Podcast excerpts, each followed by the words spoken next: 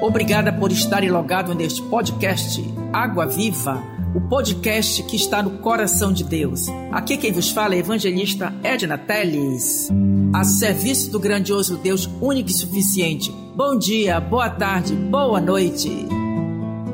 Este episódio é um presente de Natal aos meus seguidores. Na sequência, meus amados, ouviremos o coral e a mensagem natalina proferida pelo nosso pastor presidente, Paulo Sérgio, Primeira Igreja Batista de Aracaju.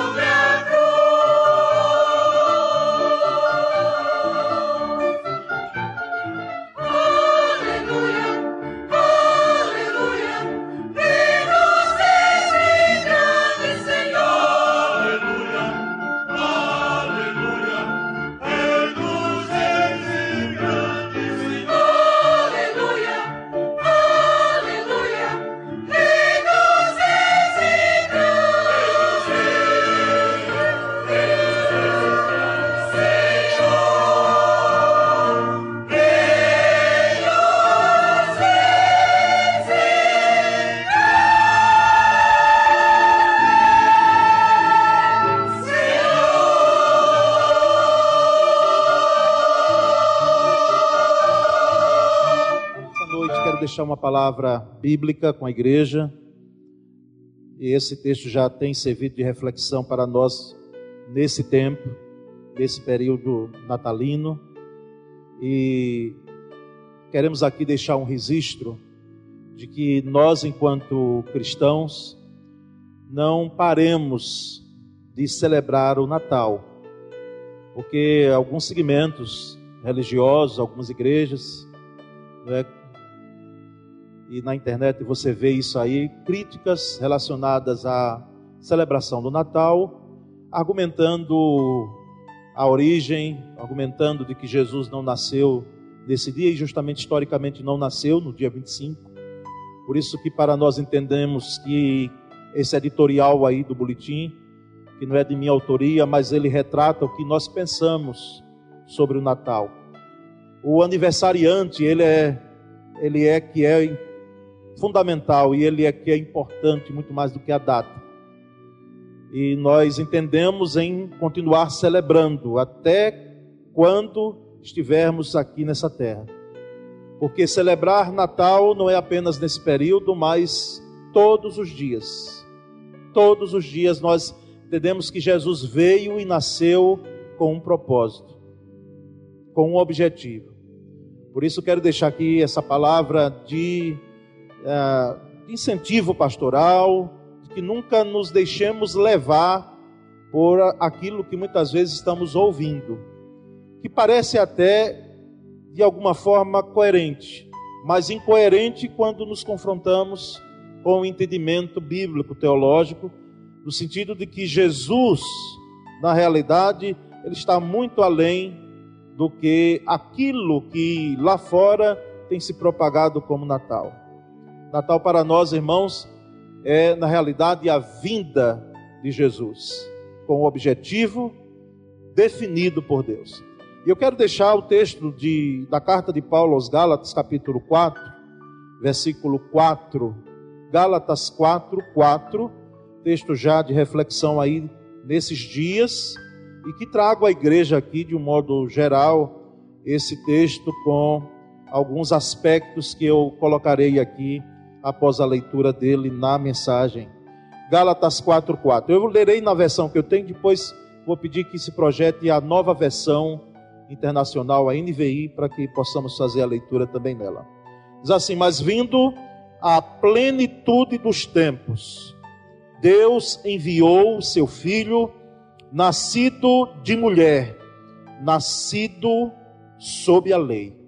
E a nova versão internacional diz: Mas quando chegou a plenitude do tempo, Deus enviou seu filho, nascido de mulher, nascido debaixo da lei. Meus irmãos e aqueles que nos acompanham pela internet, nós temos claro o momento da vinda de Jesus a esse mundo. Quando o apóstolo Paulo diz que ele veio na plenitude dos tempos, nós entendemos que Jesus veio no tempo certo. O tempo certo foi o tempo determinado por Deus para que a divindade pudesse descer, e por isso que quando estudamos teologia bíblica, os estudiosos dentro dessa área dizem que é uma humilhação da divindade, porque essa divindade, Jesus, segunda pessoa da triunidade, se reveste de humanidade. E ele vem na forma de uma criança, ele vem naturalmente. E é importante que nós pensemos que ele veio no tempo certo, porque todo o mundo daquela época ele estava preparado para receber a vinda de Jesus. Eu não sei se você já se indagou, porque Jesus não nasceu em outro tempo, e sim há pouco mais de dois mil anos atrás. Porque é que Jesus nasceu judeu e não de outra nação? Porque que Jesus veio da forma que veio? Porque ele veio no tempo certo. Ele veio no tempo certo, irmãos, porque primeiramente todo o mundo ocidental, exceção feita a alguns países do Oriente, todo o mundo ocidental estava sob domínio romano. Roma com o seu exército tinha invadido vários territórios e conquistado, de forma que até a Palestina, onde Jesus nasceu, era domínio romano. E através das vias, principalmente a via Ápia, você podia transitar de um local para outro dentro daquele espaçoso território romano. Então Jesus veio no tempo onde havia uma facilidade para a propagação do evangelho, e Deus já sabia disso. Por isso Jesus veio no tempo certo. Porque através da do acessibilidade para se propagar o Evangelho. O Evangelho ter, é, se tornaria conhecido em todo o mundo de então. Então Jesus veio no tempo certo, porque politicamente aquela região estava preparada para receber o Filho de Deus, de forma que aquela notícia, boa notícia de que o filho do imperador, não o filho de César, mas o filho do rei dos reis, o filho do Senhor dos senhores, aquele que veio e se revestiu de humanidade, para que pudesse chegar aqui na forma de um bebê, ele pudesse vir ao mundo. Ele veio no tempo certo. Mas ele veio no tempo certo, irmãos. É claro que politicamente o mundo estava preparado no Ocidente, mas ele veio no tempo certo porque também o idioma, o grego, dominava boa parte daquele mundo ocidental. Interessante que a língua romana era o latim, que inclusive não é, não é falado hoje. Mas o grego, os latinos ou os romanos, melhor dizendo, não conseguiram, não, não, não tiveram êxito com que esse, essa língua grega perdesse a sua, o seu valor. Tanto é que no Novo Testamento, quando nós estudamos nos seminários, quando estamos é, com intenção do ministério pastoral, naquele período de preparação, nós temos que nos debruçar sobre o grego, para entendermos o grego koiné, que é o grego do Novo Testamento. Todo o Novo Testamento escrito numa língua que era dominante. E Jesus veio no tempo certo porque através da língua grega, que era inclusive a língua dos filósofos, não é interessante notar isso? Enquanto havia uma sabedoria baseada na filosofia e um questionamento, inclusive uma crítica dos filósofos, boa parte dele, pelo misticismo que o cristianismo é, apresentava através da fé, porque a filosofia era o endeusamento da razão. Nós notamos que Jesus vem justamente num tempo onde a língua grega, a língua da filosofia, ela estava sendo dominante no mundo até bem pouco tempo, na Idade Média, pegando historicamente, os anos são poucos para quando falamos da, do início do cristianismo até agora, mas toda moça prendada, ela aprendia um grego, ela tocava piano, ela tinha que aprender latim, porque era próprio dessa formação para que ela pudesse casar, para que ela pudesse educar a sua família. A língua grega, irmãos, foi o instrumento para que o evangelho pudesse ser disseminado. Jesus veio no tempo certo. Jesus veio no tempo certo, porque politicamente o mundo estava preparado e também de forma de um idioma que pudesse alcançar as pessoas. Mas também Jesus veio no tempo certo, porque houve um povo chamado povo de Deus. E quando Deus chama Abraão, embora antes de Abraão já existia uma promessa da vinda do Filho de Deus, quando acontece no Éden a grande queda que nós chamamos de pecado original, a própria semente da mulher é profetizada e dita aquela mulher de que da semente dela nasceria um que esmagaria a cabeça da serpente. E é bom que se diga, que se lembre que esse que esmagaria e que já esmagou a cabeça da serpente não somos eu e nem você. Esse é Jesus Cristo que veio e na cruz do Calvário ele esmagou a cabeça da serpente. Porque a Bíblia diz em Colossenses, o apóstolo Paulo diz que ele cravou na cruz todas as nossas dívidas. Jesus nasceu, nasceu no tempo certo. Porque quando Deus chega para Abraão e diz: Abraão, sai da tua terra, da tua parentela e vai para uma terra que eu te mostrarei. Nós lembramos que em Ur dos Caldeus tinha Deus para tudo. Assim como no mundo romano, assim como no mundo grego. Mas Deus tinha propósito fazer com que aquele homem ele pudesse preservar a crença não apenas em um único Deus, mas num Deus verdadeiro, absoluto, todo-poderoso. Um Deus que poderia, deveria, aliás, ser preservado a sua identidade no transcorrer dos anos, naquele mundo cheio de paganismo. Deus faz com que um povo preserve a crença no Deus Todo-Poderoso, de forma que Jesus nasceu no tempo certo, porque os judeus, depois de passarem 70 anos de cativeiro, aprenderam de que tinha uma missão a todas as nações de propagarem o nome de Deus, Jeová, Jeová, Criador de todas as coisas. Jesus nasceu então no tempo certo. Mas irmãos, Jesus também nasceu da forma certa. O texto diz que ele nasceu de mulher. Nasceu de mulher, vindo à plenitude dos tempos. Deus enviou o seu filho, nascido de mulher. Meus irmãos, nós ficamos abismados com o avanço da ciência, da tecnologia. É algo de saltar os olhos e precisamos lembrar que Jesus, no seu sermão do monte, no seu sermão profético, aliás, ele disse que a ciência se multiplicaria.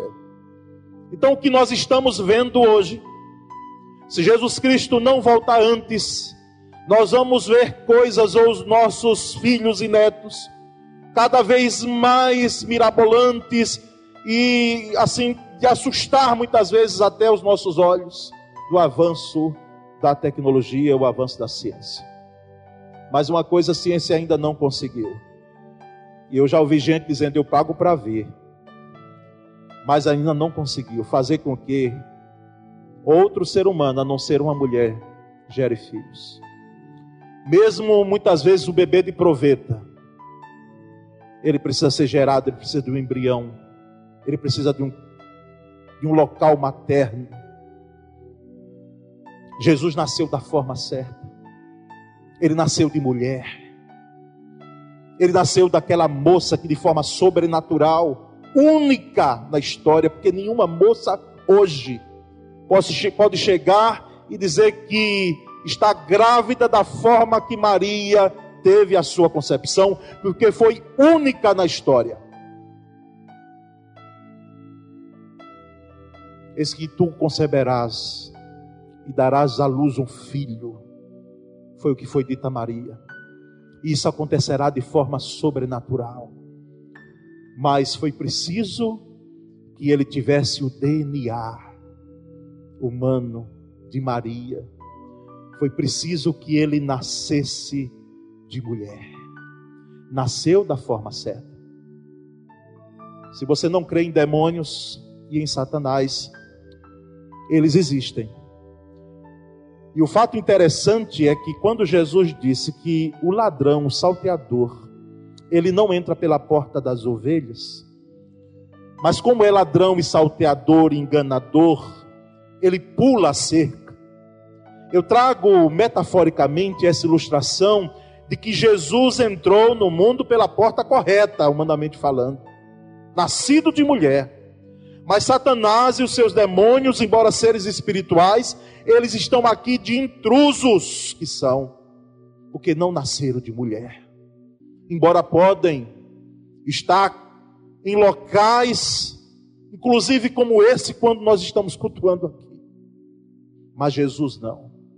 Ele entrou pela porta correta Todos nós aqui, todos nós, entramos nascendo de mulher, da forma correta, da forma certa, humanamente falando. Mas irmãos, nós também andamos um pouco mais, e vamos ver que nessa plenitude dos tempos, Jesus nasceu no tempo certo, da forma certa, e ele veio com um propósito certo. Jesus veio com um objetivo certo. Às vezes nós pastores somos indagados, se perguntam, às vezes por curiosidade ou às vezes porque querem ter resposta mesmo. Eu já, já tive perguntas como, mas pastor, como é que Jesus, valorizando tanto a família, ele não casou? Por que é que Jesus não casou? Por que é que Jesus não fez isso, não fez aquilo? Por que é que meus queridos, nós precisamos entender que aquele menino nascido em Belém, numa manjedoura, ele nasceu com um propósito certo. Ele nasceu para morrer. Quando os nossos filhos estão para chegar, nós fazemos enxovais, preparamos as roupinhas deles, ganhamos presentes, como Jesus ganhou, preparamos o quarto, adornamos aquele quarto. Por isso que é terrível quando um casal, tendo feito todo esse preparativo, perde, perde o bebê terrível, fica uma marca. E só vindo outro que não vai substituir aquele, mas é como a graça de Deus dizendo: Eu estou olhando para vocês, mas eu quero dizer a você que Maria não tinha dimensão completa, porque ela não, ela não era deusa, mas ela sabia que a forma, a forma que ela concebeu aquela criança era diferente aquele menino era diferente, porque ele nasceu para morrer. Jesus nasceu com um propósito certo. Ele nasceu para ir até a cruz. Ele nasceu para chegar até o Gólgota. E não hesitou na trajetória do seu ministério em nenhum momento sequer porque todo o seu ministério, no final já dos três anos, ele se direciona até Jerusalém, porque ali seria o palco naqueles dias da sua prisão e da sua crucificação. Jesus nasceu com o propósito certo, nasceu para morrer, nasceu para morrer. Eu não sei se todo crente tem a dimensão desse negócio, irmãos, dessa riqueza, de que foi nos dado um presente, foi nos dado uma oportunidade enquanto humanidade, foi nos dado a graça de podermos ser religados a Deus e bem disse João no seu capítulo 3, no versículo 16: Porque Deus enviou o seu Filho unigênito, para que todo aquele que nele crê não pereça, mas tenha a vida eterna. Jesus nasceu para morrer, para que eu e você pudéssemos ter vida eterna nele e não há em nenhum outro. Por isso que em Atos, no capítulo 4, versículo 12, diz que não há nenhum outro nome pelo qual devamos ser salvos, a não ser Jesus Cristo. Paulo escrevendo a Timóteo, ele diz que há um só mediador entre Deus e os homens, Jesus Cristo, homem. Nós louvamos a Deus, porque a redenção é fato e é real para nós. Não é ilusão só quem experimentou de Jesus Cristo na sua vida sabe disso com precisão. Por isso que eu quero desafiar essa nova geração de crentes em nome de Jesus. Entendam que o fato de você ter uma religião, inclusive a religiosidade não levará a nada. O fato de você estar aqui dominicalmente, isso é bom, isso é glorioso mas na realidade precisamos fazer com que a nossa vida esteja preparada para receber Jesus, porque é Ele quem faz toda a mudança e transformação de vida. Jesus veio com o propósito certo. Jesus veio no tempo certo. Jesus veio da forma certa nascido de mulher. E Jesus veio com o propósito certo. Mas eu preciso, irmãos, terminar essa mensagem bíblica dizendo que Jesus está no lugar certo. E eu vou lhe dizer por quê. Ele não está mais na manjedoura. Nós cantamos porque faz parte da história do seu nascimento mas ele não é mais aquele menino ali indefeso, sendo cuidado por Maria e por José. Não, não, ele não está mais na manjedoura. Jesus não está na cruz onde foi crucificado, na saída de Jerusalém, não está mais na cruz. ele não está mais preso ao crucifixo, mas Jesus hoje está no seu trono de glória e de poder e reina soberanamente para todo sempre. É assim que as escrituras dizem.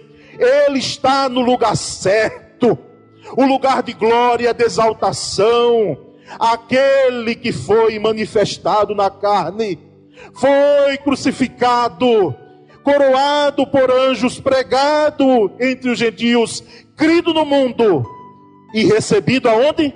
Na glória na glória, embora esteja aqui espiritualmente, a sua presença é real, mesmo que eu e você não possamos sentir, porque não vivemos de sentimento, mas sabemos, que Jesus está aqui, o Espírito Santo de Deus está aqui, mas cremos também que Ele é transcendente a isso, Ele está no seu trono de glória, Ele está no comando do universo, Ele está no comando da nossa vida, Ele tem o mundo em Suas mãos, Ele reina soberanamente. Ele está no lugar certo, no trono de glória. Por isso que por mais que pensemos, eu disse e reitero, parece que estamos à deriva no mundo, parece que o mundo está totalmente sem controle.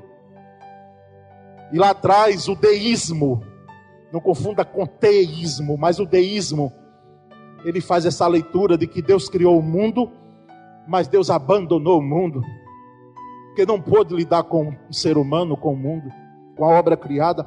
Engano nosso. A Escritura diz que Ele tem o controle do mundo em Suas mãos. Ele está no lugar certo. Quando pensamos que estamos à deriva, de uma hora para outra, Deus do seu trono de graça e de glória, emite uma ordem para que aconteça justamente a mudança de um cenário. Pode ser uma doença que muitas vezes temos um laudo numa fase terminal, mas se ele quiser mudar, ele pode, porque ele está no trono de glória, ele está no lugar certo. Muitas vezes a igreja, como a igreja brasileira, que está passando um momento de dificuldade enorme, mas não é a dificuldade da perseguição, é o abandono dos princípios verdadeiros do Evangelho. É uma igreja, lamentavelmente, que está negociando a fé. São pastores e pregadores vendendo oração e propagando curas que não acontecem. Mas quando percebemos isso e perguntamos, Senhor, o que é que vai acontecer à igreja brasileira? Brasileira, nós notamos que de uma hora para outra, Jesus pode, do seu trono de graça, fazer com que esses que têm se iludido, pensando que são deuses, eles possam cair de uma hora para outra, porque a igreja é de Cristo Jesus e Ele vela por ela, é Ele quem cuida dela. Eu edificarei a minha igreja, disse Jesus. Jesus está no lugar certo, irmãos.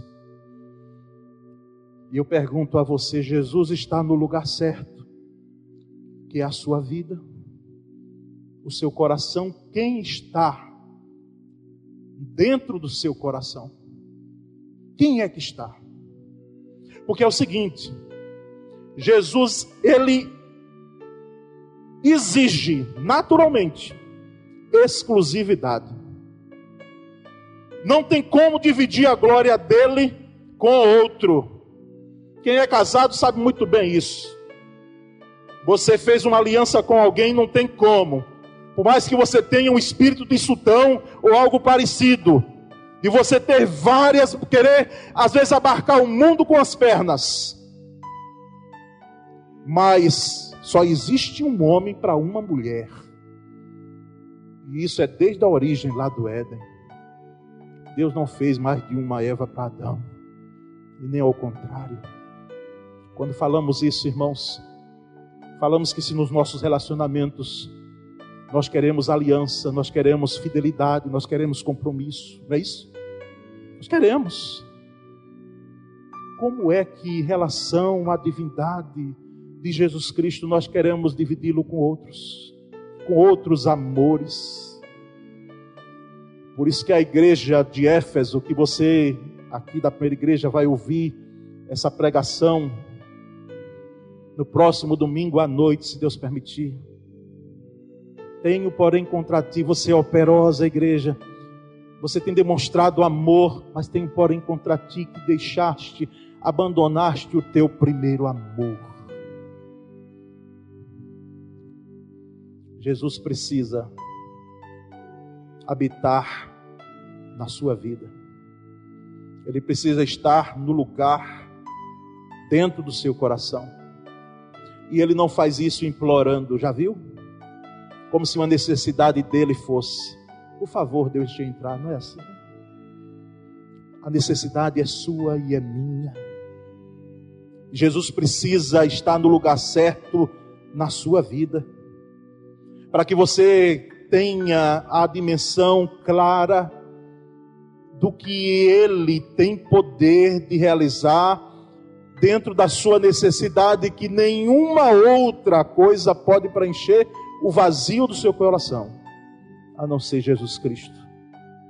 Por isso ele precisa estar no lugar certo. Mas nós louvamos a Deus, irmãos, nessa noite. Esperamos que a igreja seja edificada com essa palavra. E que a igreja aqui do Senhor Jesus reunida neste lugar Jamais esqueça que Jesus nasceu no tempo certo. Ele nasceu da forma certa. Ele veio com o propósito certo. E ele está no lugar certo, que é no trono de sua glória. Mas, por misericórdia dele, quer estar dentro do seu coração e do meu coração. Amém? Quero orar com os irmãos. Senhor Deus, bendito, exaltado é o teu nome.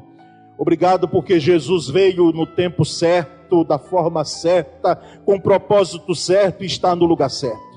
Nós louvamos o teu nome, Senhor, porque revestiste-se de humanidade para nos salvar, para nos libertar, para pagar o grande preço.